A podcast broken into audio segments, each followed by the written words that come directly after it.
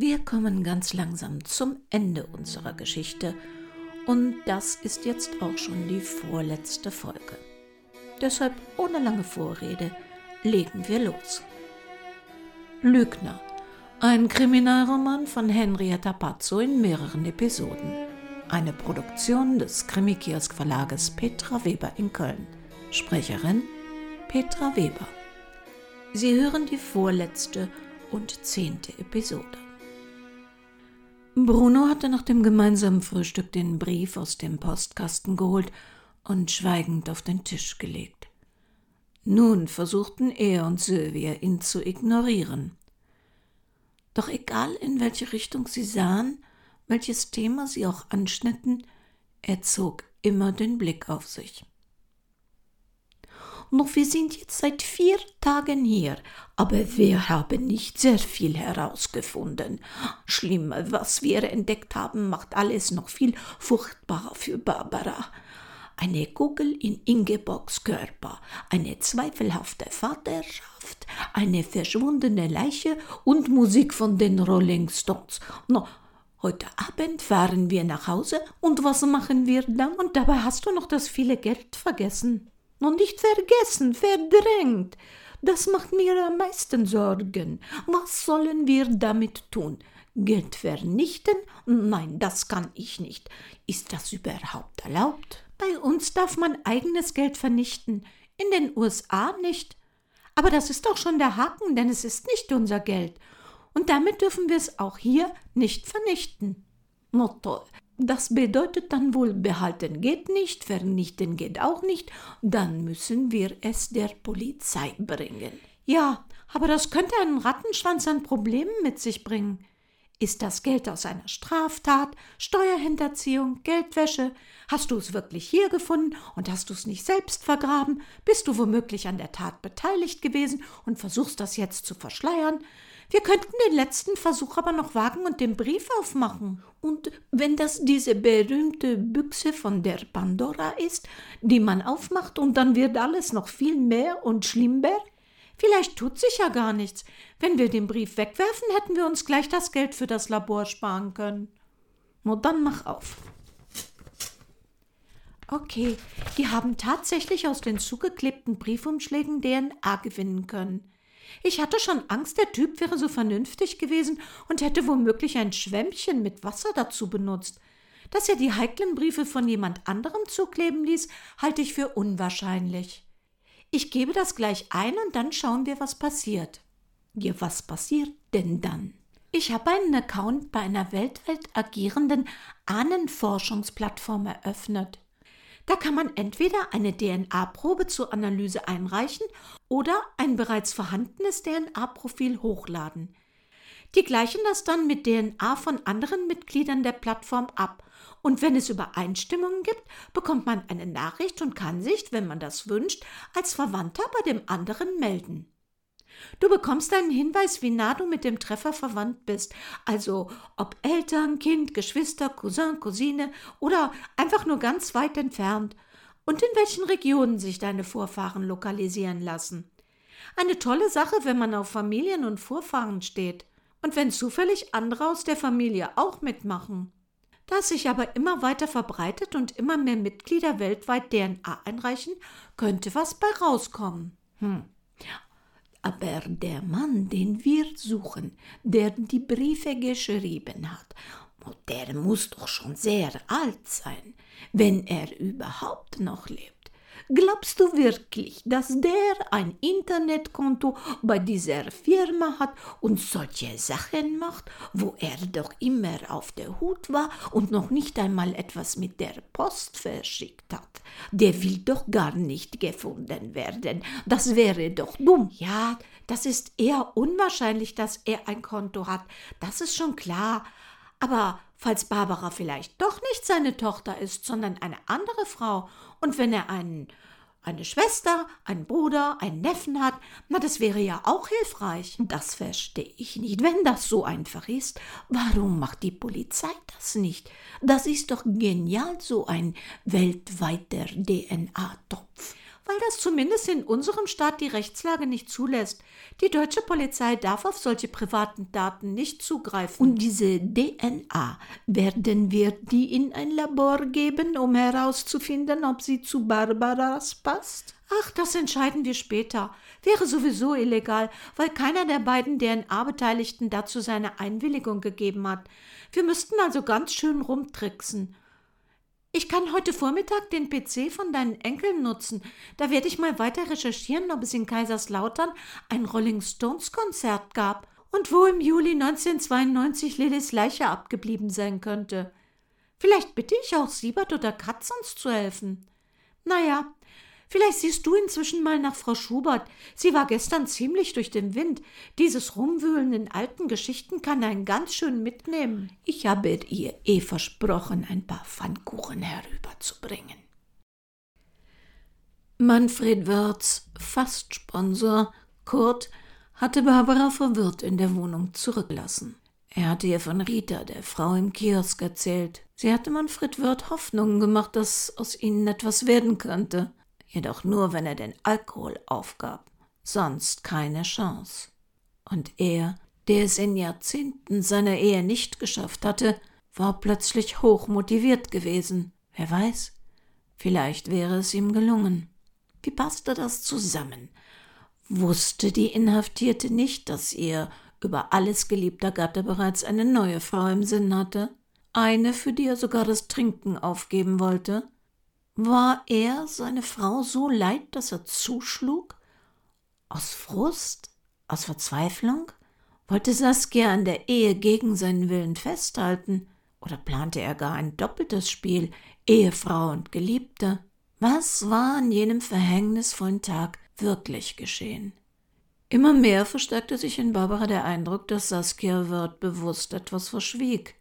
Sie hatte Frau Wirths Bruder Peter gegoogelt und ein Café, das Oloschowskis hieß, in der Innenstadt gefunden, das ihm zu gehören schien. Mal sehen, ob sie nicht doch noch mehr über Frau Wirth herausfinden konnte.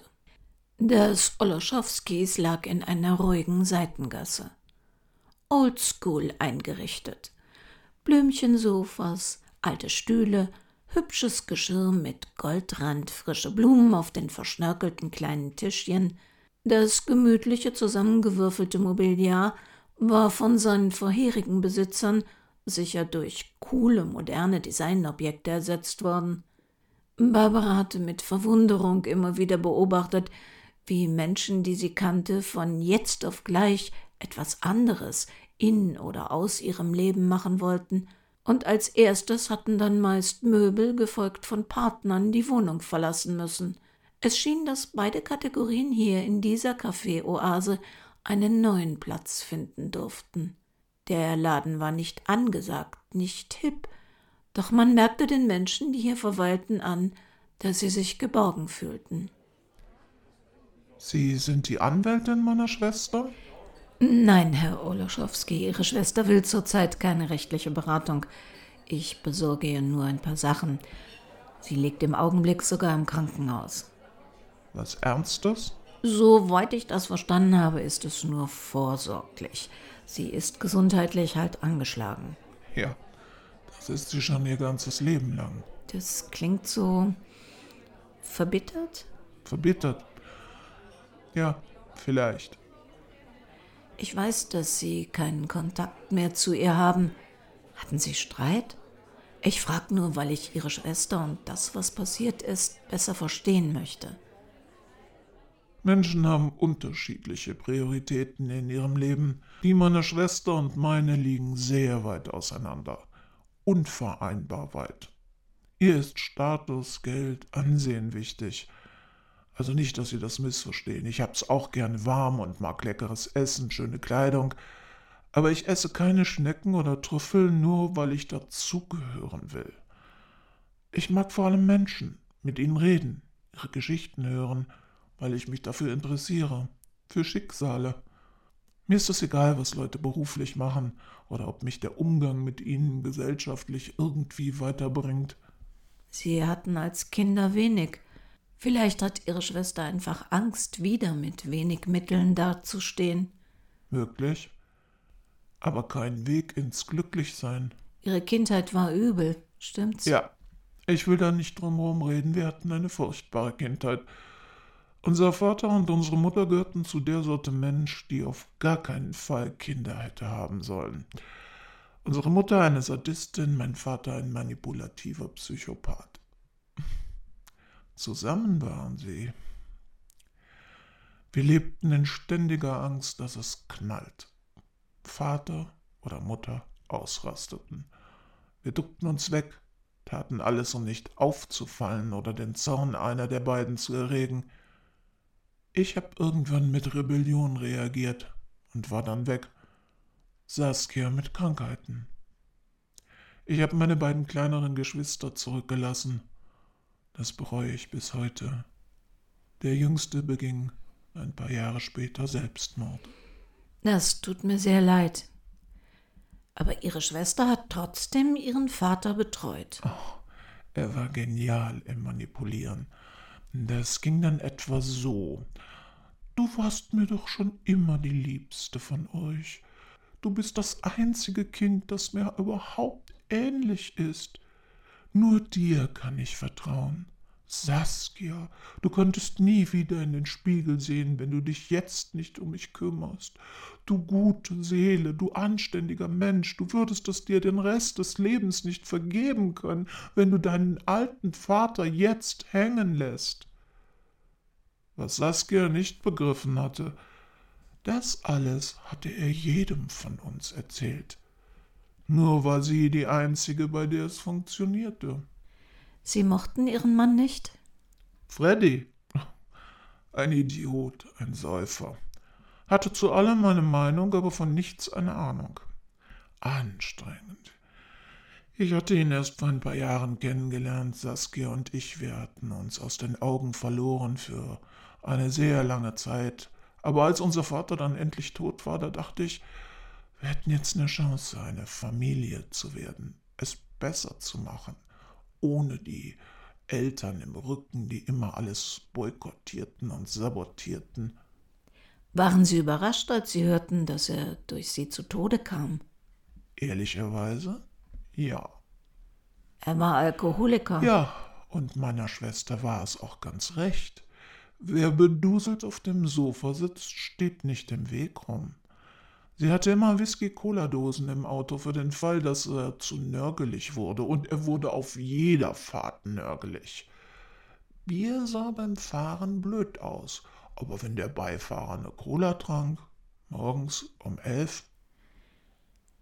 Er könnte selbst gestürzt sein und ihre Schwester hat in einer Art Selbstbestrafung.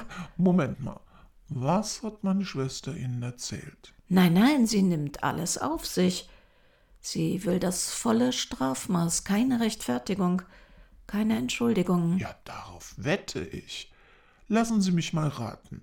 Sie hat Ihnen diese rührende Story erzählt, wie sie als Kleinkind schon zum Hafen lief, um von einem der großen Containerschiffe mit in die weite Welt, weit weg von unseren Eltern zu kommen. Aber Sie sagten doch auch, dass Sie eine furchtbare Kindheit hatten. Ja, ja, hatten wir und als Teenager ist sie durch die Gegend gezogen und hat versucht, in anderen Familien unterzukommen. Das ist schon richtig. Aber es ist typisch für Saskia. Sie erfindet Lügen, die in Wahrheiten passen, um Menschen zu manipulieren. Da ist sie ganz die Tochter unseres Vaters. Sie hat mir diese Hafenstory auch erzählt und ich dachte, wow, Peter, Du hast so viel vergessen aus deiner Kindheit, aus deiner Jugend, alles verdrängt? Ich war ja ein paar Jahre älter. Mit acht oder neun hätte ich doch mitkriegen müssen, wenn meine Schwester gesucht und mit der Polizei nach Hause gebracht worden wäre. Aber da war nichts. Spätestens an die Riesentracht Prügel, die das gesetzt hätte, hätte ich mich erinnert. Und dann bin ich der Geschichte auf den Grund gegangen. Also dieser ominöse Hafen liegt sechs Kilometer, wenn man die kürzeste Strecke kennt und nahm, die kreuz und quer durch mehrere kleine Straßen führt, von unserem damaligen Wohnort entfernt. Wir waren vorher nie in der Gegend. Wie hat sie denn dahin gefunden? Woher wusste sie, wo der Hafen lag? In den 60er Jahren hätte kein Mensch eine Vierjährige kilometerweit unbegleitet laufen lassen, herumirren. Ich hoffe auch heute nicht.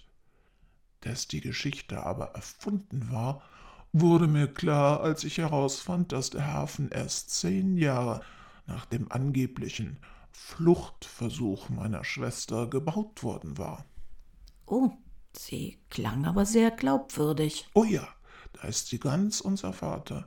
Und ich denke, dass sie den ganzen Mumpitz inzwischen sogar selber glaubt. Sie mischt Wahrheit mit Lüge und am Ende weiß man wirklich nicht mehr, was was ist und es macht sie abhängig von den Reaktionen ihres Gegenübers. Sie springen emotional an auf traurige Familiengeschichten. Dann spürt sie das und prompt bekommen sie Stories geliefert, die sie hören wollen, die sie bewegen, berühren, die in ihr Inneres reingreifen. Und wenn sie merkt, dass eine Lüge auffliegt, eine Geschichte nicht greift, dann schwenkt sie sofort um und denkt sich was Alternatives aus. Oh, und das Ganze garniert mit Kullertränen. Darin ist sie großartig. Wir hatten als Kinder mal einen Streit während der Ferien, morgens beim Frühstück. Gegen 14 Uhr kam unsere Mutter nach Hause und Saskia heulte wie ein Schlosshund auf Kommando, als wäre unser Streit gerade erst passiert. Mit elf Jahren perfektionierte sie das durch Asthmaanfälle. Ihr passte etwas nicht, Prompt steigerte sie sich darein, rang nach Luft, immer und immer wieder. Sie meinen, sie simuliert? Oh nein, sie ist Asthmatikerin. Aber wenn sie in einer Situation nicht weiter weiß, etwas erreichen will oder Zeit zum Nachdenken braucht, provoziert sie es, indem sie sich hineinsteigert. Ein gefährliches Manöver, bei dem sie sogar sterben könnte. Allein die starken Mittel, die sie seit Jahrzehnten nimmt, könnten sie umbringen. Aber wer krank ist, hat auch die Sympathie seiner Umwelt. Was hat sie denn jetzt letztlich wieder getrennt? Ihre Lügerei. Sie ist eine notorische Lügnerin, die schon aus nichtigstem Anlass die Unwahrheit sagt und es selber kaum noch merkt. Und wenn ich sie auf ihre Lügen anspreche, dann heißt es immer nur, ich kontrolliere oder kritisiere sie. Ich habe über zahlreiche nennen wir es mal Schummeleien hinweggesehen, aber es erschüttert die Vertrauensbasis nachhaltig. Damit komme ich auf Dauer nicht klar. Oh, sie setzt auch gerne Ideen in Köpfe, um ihr Gegenüber zu manipulieren. Wie geht das? Naja, sie sagt zum Beispiel, dass etwas nicht so ist, um in ihnen einen genau gegenteiligen Gedanken festzusetzen, auf den sie selbst gar nicht gekommen wären. Mal ein Beispiel. Sie gehen hier vorne zur Kasse und zahlen Ihren Espresso Macchiato und sehen sich das Rückgeld an und merken, dass ein kleiner Betrag fehlt. Dann sagt Saskia zum Beispiel sowas wie Ich glaube ehrlich nicht, dass die Kassiererin sich regelmäßig beim Rückgeld bedient. Obwohl sie selbst das nie dachten, sondern für einen Irrtum oder Rechenfehler hielten, halten sie es plötzlich für möglich, sogar wahrscheinlich, dass die Angestellte eine gewohnheitsmäßige Diebin ist. Haben Sie Ihre Schwester denn nie darauf angesprochen? Ach, wissen Sie, das hätte ich gerne getan. Aber Saskia hasst es, über Konflikte zu reden. Solange etwas nicht ausgesprochen ist, existiert es nicht. Ist es erstmal in der Welt, erfordert es ja Konsequenzen. Und das will sie nicht. Sie sagt klipp und klar, dass sie über Probleme nicht reden will. Und sie ist nicht gerade der nachhaltige Typ. Etwas funktioniert nicht. Na dann weg damit. Ihr Herz hängt an nichts. Auch nicht, wenn es der eigene Bruder ist. Fehlt Ihnen Ihre Schwester? Eine gute Frage. Ich nahm viele Jahre an, dass unser Zerwürfnis von unseren Eltern verursacht worden war. Fehlt mir meine Schwester? Ich glaube, mir fehlt die Illusion, dass wir eine Chance gehabt hätten, es besser zu machen.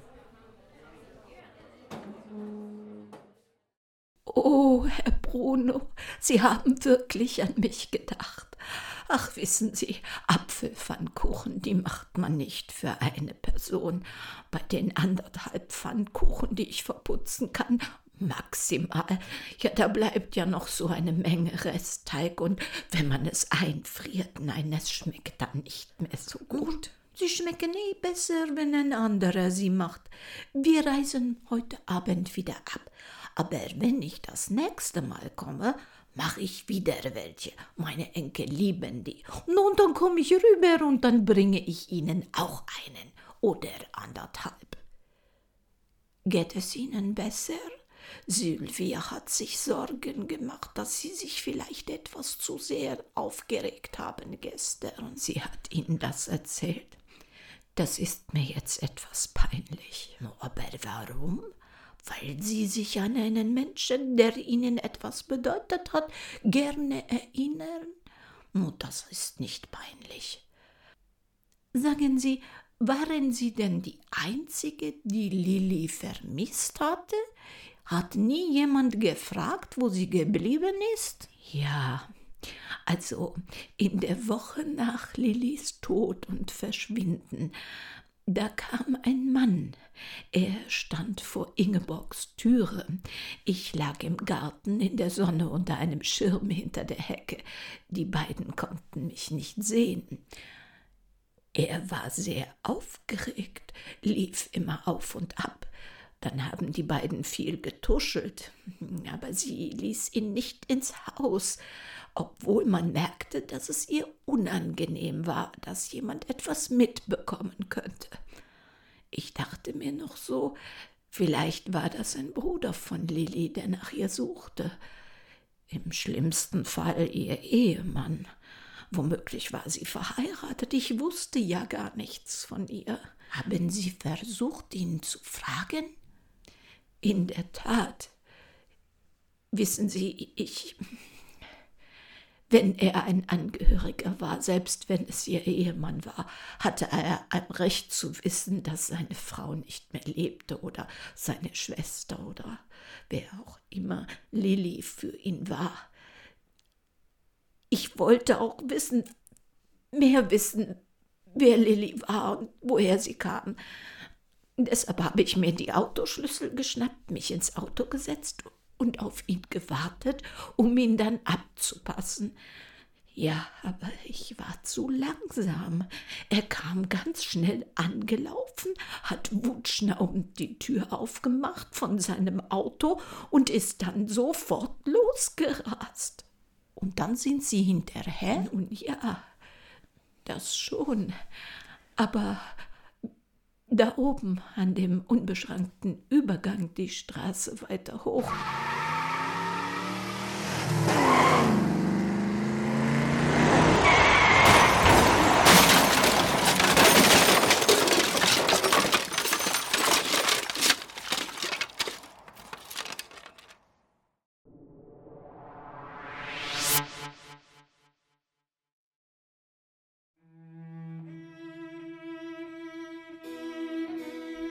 Das war sie auch, unsere vorletzte Folge des Kriminalromans Lügner. Es gibt tatsächlich Plattformen, auf denen Sie Ihre DNA eingeben können und Verwandte nah oder fern mithilfe dieser DNA finden können, sofern diese gefunden werden wollen. Das war keine Lüge, das ist technisch möglich. Wir hören uns in der nächsten Woche zum Finale wieder. Und bis dahin, ob Sie nun ganz scharf darauf sind, viele, viele Verwandte und Familienangehörige zu finden, oder ob Sie froh sind, wenn die bleiben, wo sie sind, wo immer sie sind und was immer sie tun. Passen Sie bitte gut auf sich auf.